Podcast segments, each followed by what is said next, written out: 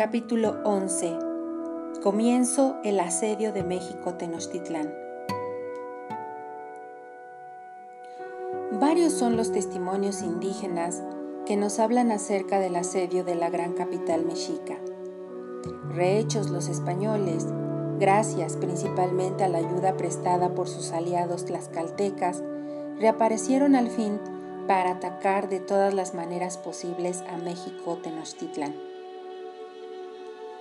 El texto que aquí se transcribe, debido a los informantes de Sahagún, comienza mostrando la persuasión abrigada por los mexicas de que los españoles ya no regresarían. Las fiestas volvieron a celebrarse como en los tiempos antiguos. Huitláhuac fue electo el, gran Tlatoani o rey para suceder trágicamente al muerto Moctezuma. Sin embargo, el primer presagio funesto se hizo sentir bien pronto se extendió entre la población una gran peste, la llamada Huizahuatl o Huecocolistli, que por lo general se piensa fue una epidemia de viruela, enfermedad desconocida hasta entonces por los mesoamericanos. Una de las víctimas de este mal iba a ser precisamente el Tlatuani Huitláhuac.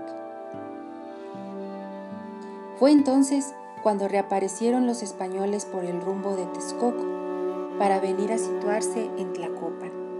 El testimonio indígena nos refiere con numerosos detalles la manera como comenzaron a atacar a los españoles desde sus bergantines.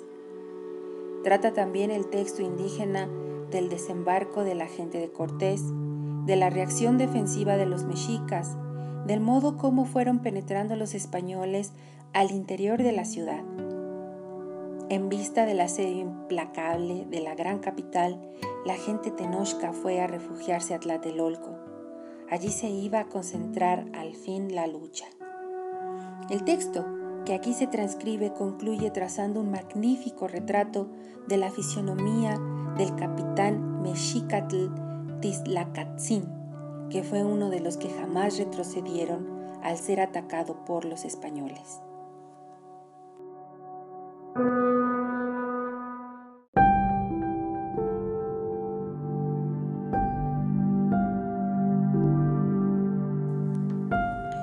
La actitud de los mexicas después de idos los españoles. Cuando se hubieron ido los españoles se pensó que la vuelta, por tanto, otra vez se aderezó, se compuso, que nunca jamás regresarían, nunca jamás darían la vuelta. Por tanto, otra vez se aderezó, se compuso la casa del Dios. Fue bien barrida, se recogió bien la basura, se sacó la tierra.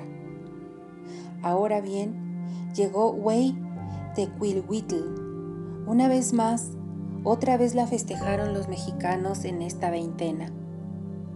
A todos los representantes, a todos los sustitutos de los dioses, otra vez los adornaron, les pusieron sus ropas y sus plumajes de quetzal, les pusieron sus collares, les pusieron sus máscaras de turquesa y les resistieron sus ropas divinas.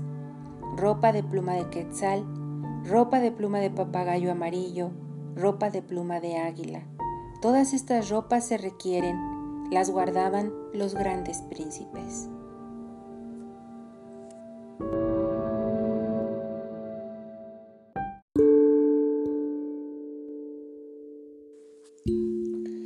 La peste azota a los mexicas. Cuando se fueron los españoles de México y aún no se preparaban los españoles contra nosotros, primero se difundió entre nosotros una gran peste, una gran enfermedad general. Comenzó en Tepehuitl. Sobre nosotros se extendió una gran destruidora de gente. Algunos bien los cubrió, por todas partes de su cuerpo se extendió, en la cara, en la cabeza, en el pecho. Era muy destructora enfermedad. Muchas gentes murieron de ella, ya nadie podía andar. Nomás estaban acostados tendidos en su cama. No podía nadie moverse, no podía volver el cuello, no podían hacer movimientos de cuerpo, no podía acostarse cara abajo, ni acostarse sobre la espalda, ni moverse de un lado a otro. Y cuando se movía algo daban de gritos. A muchos dio la muerte la pegajosa, apelmazada, dura enfermedad de granos. Muchos murieron de ella, pero muchos solamente de hambre murieron. Hubo muertos por el hambre, ya nadie tenía cuidado de nadie, nadie de otro se preocupaba.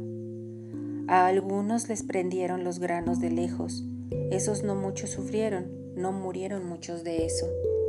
Pero a muchos, con esto se les echó a perder la cara, quedaron cacarañados, quedaron cacarizos. Unos quedaron ciegos, perdieron la vista. El tiempo que estuvo en fuerza esta peste duró sesenta días, sesenta días funestos. Comenzó en Coatlán. Cuando se dieron cuenta, estaba bien desarrollada.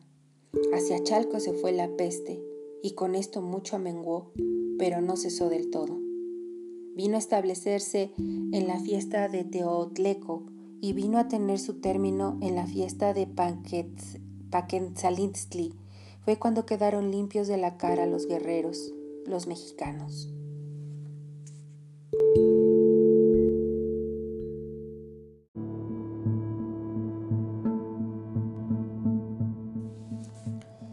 Reaparición de los españoles. Pero ahora, así las cosas, ya vienen los españoles. Ya se ponen en marcha hacia acá, por allá, por Texcoco, del lado de Cuautitlán. Vienen a establecer su real, a colocarse en Tlacopan. Desde allí, después se reparten, desde ahí se distribuyen. A Pedro de Alvarado se le asignó como su campo propio el camino que va a Tlatelolco, pero el marqués tomó el rumbo a Coyohuacán. Y era su campo propio el que va por Acachinanco hacia Tenochtitlán. Sabedor era el marqués de que era muy valiente el capitán de Tenochtitlán, y en el cenicero de Tlatelolco o en la punta de los alisos fue en donde primero comenzó la guerra. De ahí se fue a dar a Nonualco. Los persiguieron los guerreros y no murió ni un mexicano. Luego se vuelven los españoles y los guerreros en barcas atacan, llevan sus barcas bien guarnecidas, lanzan dardos. Sus dardos llueven sobre los españoles, luego se metieron. Pero el marqués se lanza luego hacia los tenochcas.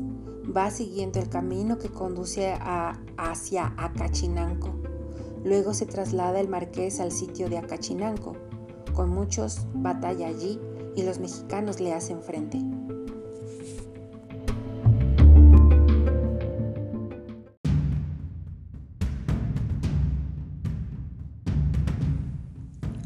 Los españoles atacan con bergantines. Y entonces vienen los barcos desde Texcoco. Son por todos doce. Todos ellos se juntaron allá en Acachinanco. Luego se muda el marqués hasta Acachinanco. Después anda revisando dónde se entra, dónde se sale en los barcos, dónde es buena la entrada en las acequias, si están lejos, si no están lejos. No vaya a ser que encallen en algún lugar. Y por las acequias retorcidas no derechas no pudieron meter por allí a los barcos. Dos barcos metieron solamente, los hicieron pasar por el camino de Xoloco. Van a ir derechamente. Y hasta entonces resolvieron unos con otros, se dieron la palabra de que iban a destruir a los mexicanos y a acabar con ellos. Se pusieron en fila, entonces llevando los cañones. Los precede el gran estandarte de lienzo. No van deprisa, no se alteran. Van tañendo sus tambores, Van tocando sus trompetas, tocan sus flautas, sus chirimias y sus silbatos. Dos bergantines lentamente vienen bogando, solamente de un lado del canal van pasando, del otro lado no viene barco alguno por haber casas. Luego hay marcha, luego hay combate, de un lado y otro hay muertos, de un lado y otro hay cautivos. Cuando vieron a los tenochcas, los habitantes de Soquiapán emprendieron la fuga, echaron a correr llenos de miedo. Son llevados los niñitos al lado de otras personas, van por el agua, sin rumbo ni tino, los de la clase baja. hay llanto general. Y los dueños de barcas en las barcas colocaron a sus niñitos, los llevaron remando, los conducían remando afanados. Nada tomaron consigo, por el miedo dejaron abandonado todo lo suyo, su pequeña propiedad la dejaron perder. Pero nuestros enemigos se apoderaron de las cosas, haciendo fardo con ellas. Van tomando cuanto hayan por donde van pasando, todo lo que sale a su paso. Toman y arrebatan las mantas, las capas, las frazadas o las insignias de guerra, los tambores, los tamboriles. Y los tlatelolcas les hicieron resistencia allí, en Soquiapán, desde sus barcas.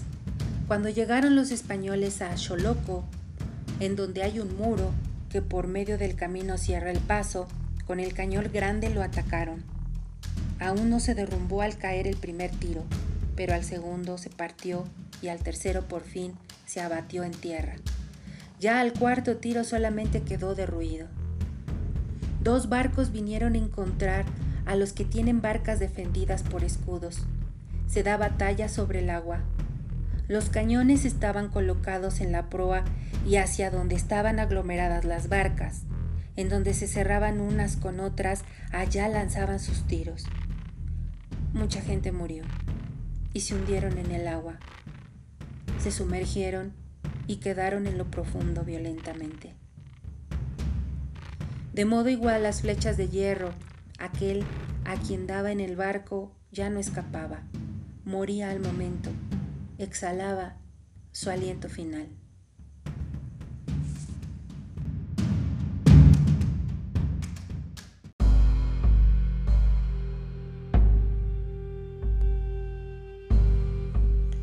La reacción defensiva de los mexicas.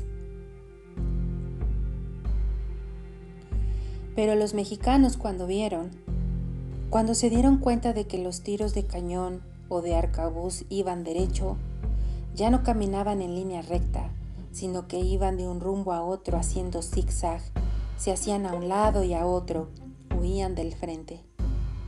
Y cuando veían que iban a dispararse un cañón, se echaban por tierra, se tendían, se apretaban a la tierra.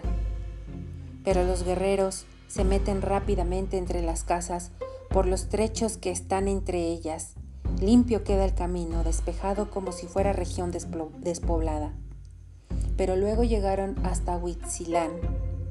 Ahí estaba en esta otra muralla, y muchos junto a ella estaban replegados, se refugiaban y protegían con aquel muro.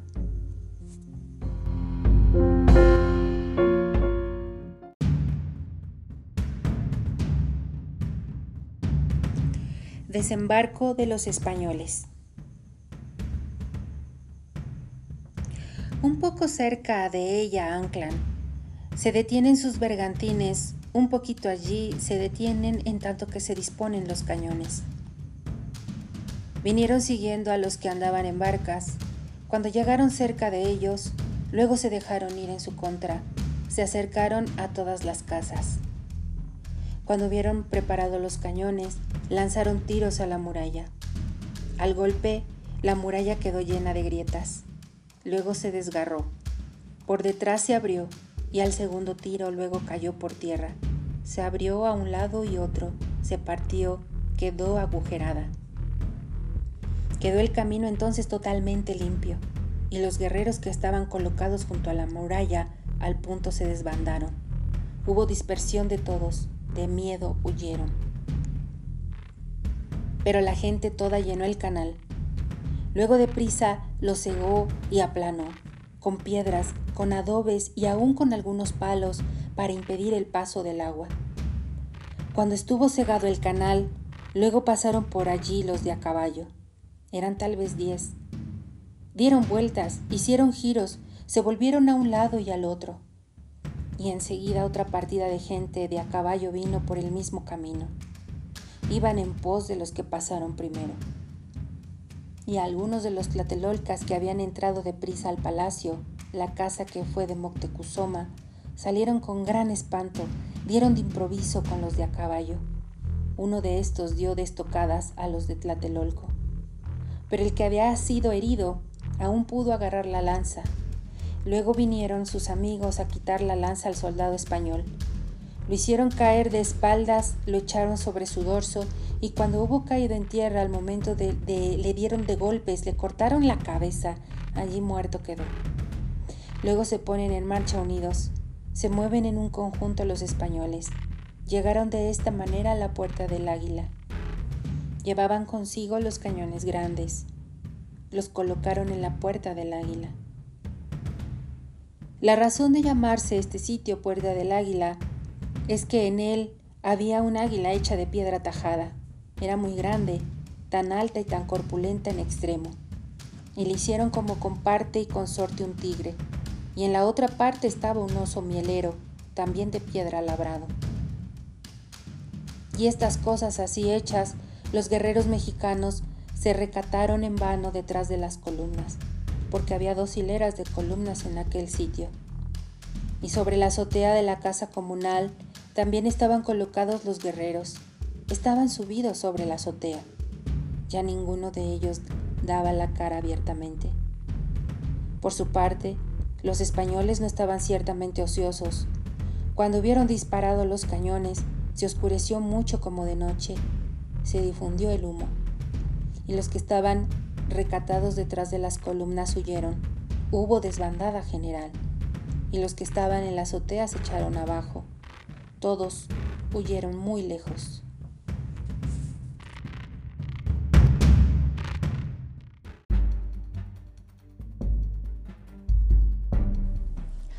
Avanzan los españoles al interior de la ciudad. Luego llevaron los españoles el cañón y lo colocaron sobre la piedra del sacrificio gladiatorio. Los mexicanos, entretanto, sobre el templo de Huitzilopochtli, aún en vano se estaban atalayando. Percutían sus atabales, con todo ímpetu tocaban los atabales. Y al momento subieron allá dos españoles, les dieron de golpes, y después de haberlos golpeado los echaron para abajo, los precipitaron.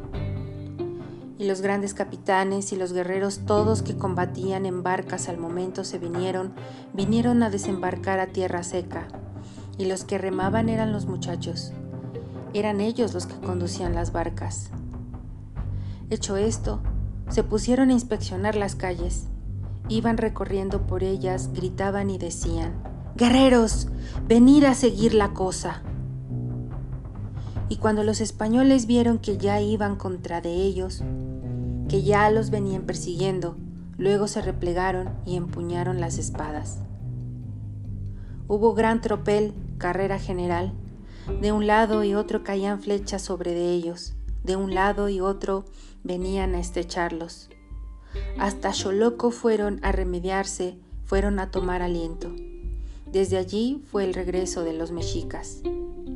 También por parte de los españoles hubo regreso.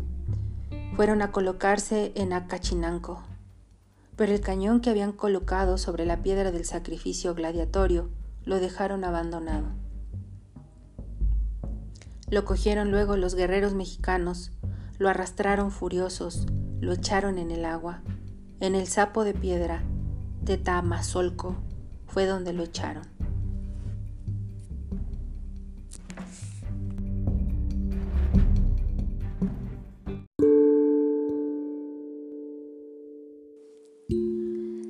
Gente mexica se refugia en Tlatelolco.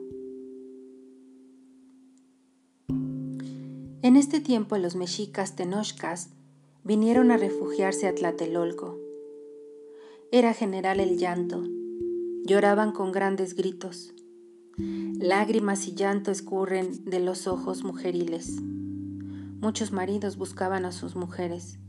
Unos llevaban en los hombros a sus hijos pequeñitos. El tiempo que abandonaron la ciudad fue un solo día pero los de Tlatelolco se encaminaron a Tenochtitlán para seguir la batalla. Fue cuando Pedro de Alvarado se lanzó contra Iliacac, punta de Alizos, que es el rumbo de Nonualco, pero nada pudo hacer. Era como si se arrojaran contra una roca, porque los de Tlatelolco eran hombres muy valientes. Hubo batalla en ambos lados, en el campo seco de las calles y en el agua con lanchas que tenían sus escudos de defensa. Alvarado quedó rendido y se volvió.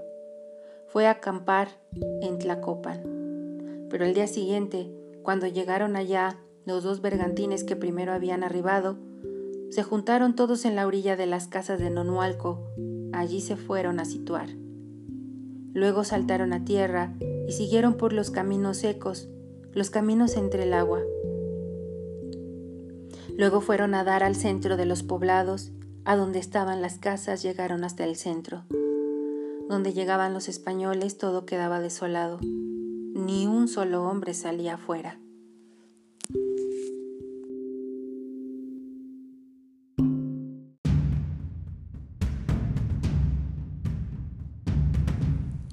El capitán mexica Tzilacatzin. Tzilacatzin, gran capitán, muy macho, llega luego. Trae consigo bien sostenidas tres piedras, tres grandes piedras redondas, piedras con que se hacen muros, o sea, piedras de blanca roca. Una en la mano la lleva, las otras dos en sus escudos. Luego con ellas ataca, las lanza a los españoles ellos iban en el agua, estaban dentro del agua y luego se repliegan. Y este Tzilacatzin era de grado otomí.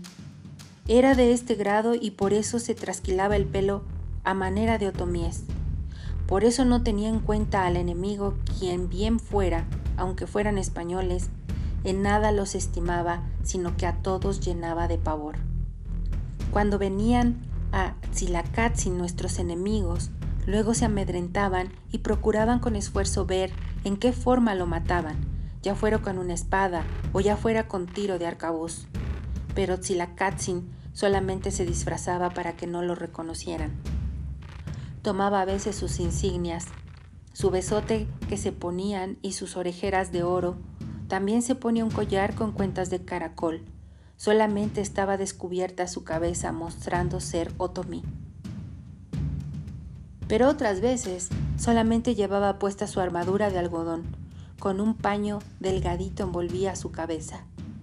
Otras veces se disfrazaba en esta forma, se ponía un casco de plumas, con un rapacejo abajo, con un colgajo del águila que le colgaba al cogote. Era el atavío con que se aderezaba el que iba a echar víctimas al fuego. Salía pues como un echador de víctimas al fuego, como el que va a arrojar al fuego los hombres vivos. Tenía sus ajorcas de oro en el brazo, y de un lado y del otro las llevaba atadas en sus brazos, y en estas ajorcas eran sumamente relucientes. También llevaba en las piernas sus bandas de oro ceñidas que no dejaban de brillar. Y al día siguiente, una vez más vinieron. Fueron llevando sus barcas al rumbo de Nonualco hasta junto a la casa de la niebla en Ayacualco.